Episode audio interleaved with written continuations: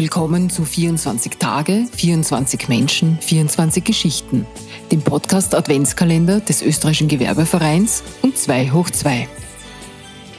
Mein Name ist Dagmar Bachrech und ich freue mich heute am 7. Dezember Martin Wolfram, Geschäftsführer von News on Video, als Gast begrüßen zu können. Martin Wolfram ist der Mann, wenn es um Storytelling im Videoformat geht. Seine Videoagentur mit aktuell zwölf MitarbeiterInnen produziert nicht nur gekonnt, sondern auch sehr charmant hochqualitative Videos für sämtliche Medienkanäle von Unternehmen. Dabei, so scheint es, ist das Geschichtenerzählen und davon gescheitert zu werden, dem ausgewiesenen Medienprofi sprichwörtlich in die Wiege gelegt worden. Der gelernte Buchhändler beschloss schon sehr früh, den Worten auch bewegt Bilder zu gönnen. Und so spickten seine berufliche Laufbahn namhafte Unternehmen und Agenturen wie zum Beispiel Kultur, Wien 1, Puls 4 oder die Produktionsfirma für TV-Formate On Media. 2008 hat er beschlossen, das Storytelling zur Chefsache zu erklären und als Co-Gründer die bis heute bestehende News Video aus der Taufe zu heben. Dem nicht genug ist er auch Leiter diverser Lehrgänge und Masterlehrgänge an der FH sowie am Johanneum. Warum und auf welche Art und Weise er sich vor der Etablierung der künstlichen Intelligenz eine Zunahme der natürlichen Intelligenz empfehlen möchte und an welchen sonstigen gesellschaftlichen Stellschrauben man am besten heute noch drehen sollte, hören Sie im heutigen Gespräch. Freuen Sie sich auf diese interessanten Einblicke eines Mannes, der sich einen schönen Luxus leistet. Den einer Meinung.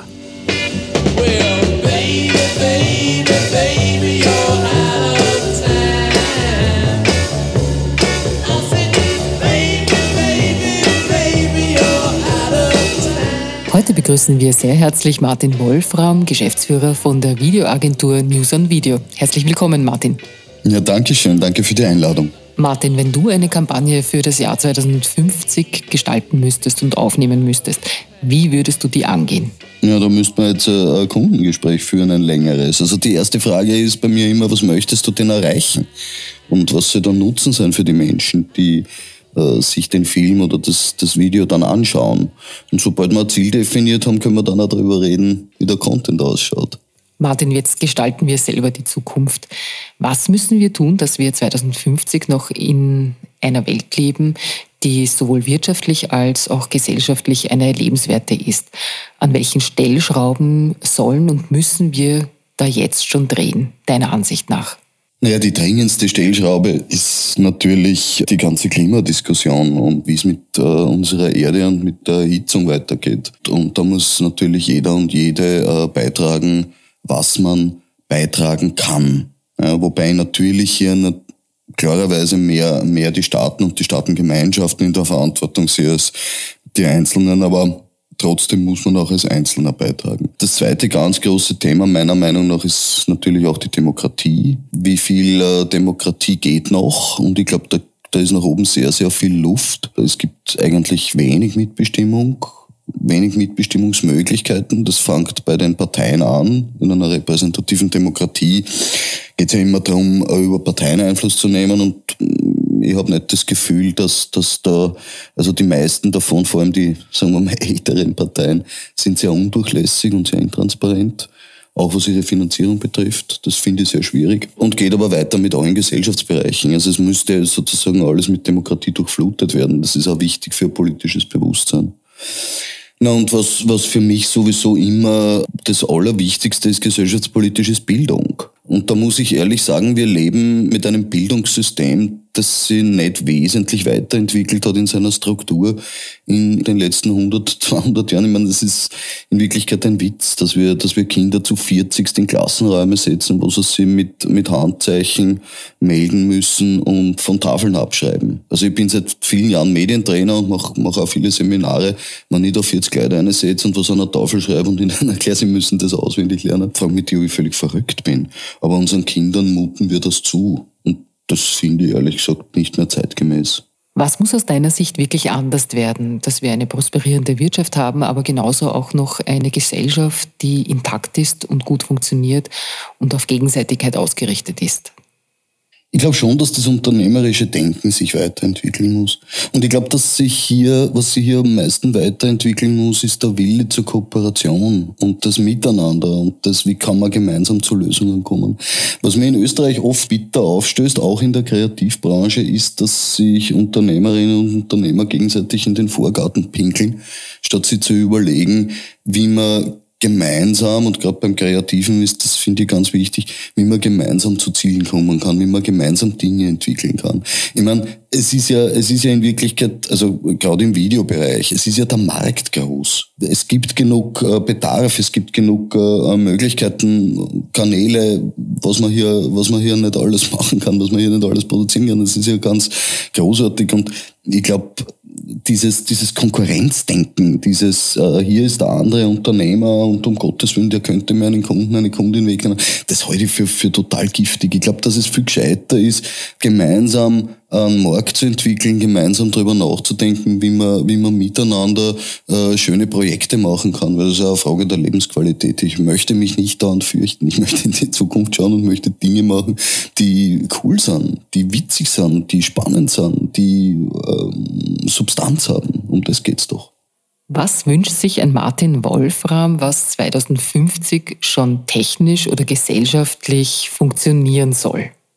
Was ich mir wünschen würde fürs Jahr 2050, was ich mir sicher fürs Jahr 2050 äh, nicht wünschen würde, ist, dass möglichst äh, viele reiche Säcke mit lustigen Raketen äh, in unseren Orbit düsen, weil ihnen Fahrt ist im Schädel und ihnen das Portemonnaie drückt, weil es so dick ist. Ich glaube, das ist, das ist jetzt nicht meine Zukunftsvision. Was ich mir wünschen würde fürs Jahr 2050, ja, um Gottes Willen, Frieden auf der Welt und so. Aber tatsächlich, ich, ich würde mir wünschen, dass es stärkere Kooperation gibt zwischen den Staaten, zwischen den Staatengemeinschaften, auch zwischen den Menschen. Was ich mir wünschen würde, ist, dass wir gleichberechtigter miteinander umgehen, dass möglichst viele Menschen möglichst viele Chancen haben, dass wir nicht äh, Talente in Armut verschwenden, ja? dass keine Kinder mehr verhungern, sondern dass jeder und jede ein vernünftiges Ausmaß an Bildung bekommt, um das eigene Leben gestalten zu können. Das würde ich mir wünschen. Möglichst viel Demokratie, möglichst viel Bildung, möglichst viel Augenhöhe, möglichst viel Menschen, die versuchen, die Probleme unserer Welt in Kooperation zu lösen. Und das sind ganz viele. Und wenn wir nicht anzahlen und da uns ein bisschen schneller entwickeln als bis 2050, dann werden wir das Jahr 2050, fürchte ich, nicht mehr erleben.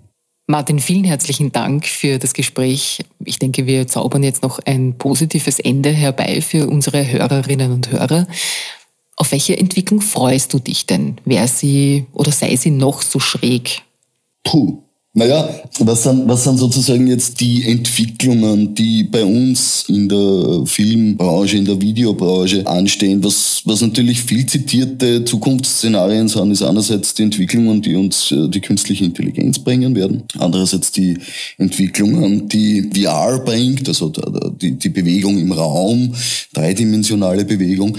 Ich glaube, dass äh, bei letzterem vor allem es, es ganz, ganz stark darauf ankommt, äh, wie werden, wie werden Geschichten erzählt erzählt. Eine technische Innovation wie VR ist nur in, am Anfang interessant, weil irgendwann hat man dann gelernt, okay, es ist eine technische Innovation, ich weiß jetzt, wie es funktioniert oder zumindestens die Auswirkungen dessen, wie es funktioniert, habe ich gesehen, ja gut, okay, nicht? Wenn dann aber nicht Storytelling damit betrieben wird, dann hat sich der technische Effekt als solcher erschöpft und die Geschichte ist wieder erledigt. Also da wird man sich Erzählformen stärker überlegen müssen, wird man sich überlegen müssen, wie binde ich das in Storytelling ein. Künstliche Intelligenz ist fürs Marketing äh, natürlich irrsinnig äh, spannend. Also da können wir sehr, sehr viel automatisieren, können auch sehr viel sehen, können auch viel evaluieren, können uns genau anschauen, wie unser Content performt und das äh, finde ich schon, finde ich schon sehr spannend. Aber bei aller Wertschätzung für die künstliche Intelligenz, würde mir mehr natürliche Intelligenz wünschen. Das wäre schon schön. Ja, dein Ansatz ist hier sicherlich ein sehr richtiger und wichtiger. Wenn die künstliche, wenn die künstliche Intelligenz künftig mehr Arbeit von uns übernimmt, dann ist es sicherlich sehr ratsam und auch sehr gut, wenn wir erstens einmal unsere natürliche Intelligenz weiter beschäftigen und ausbauen und einfach auch wieder beginnen, uns Geschichten zu erzählen. Das Storytelling, was uns vielleicht ein bisschen abhanden gekommen ist, dass wir das einfach wieder klug und weise einsetzen. Ja, Man, man darf nicht vergessen, dass Geschichten erzählen war lange, lange vor den Daten. Nicht? Also unsere ganze, unsere ganze Geschichtsschreibung ist, fußt darauf, dass irgendwann einmal jemand der Meinung war, Geschichten erzählen zu müssen, damit äh, die Kinder wissen, was früher war. Das heißt, die Geschichten haben, glaube ich, auch Vorrang. Geschichten sind auch eher sozialisiert als äh, die ganze Dateninterpretiererei. Aber schön, dass wir die auch haben. Herzlichen Dank, Martin, dass wir heute bei dir sein durften im Büro und mit dir das äh, Gedanken zur Jetztzeit, aber auch zur Zukunft teilen durften. Vielen Dank. Dankeschön. Wir wünschen dir weiterhin alles erdenklich Gute für die nächsten Jahrzehnte bis 2050 und natürlich auch darüber hinaus. Vielen Dank. Dankeschön.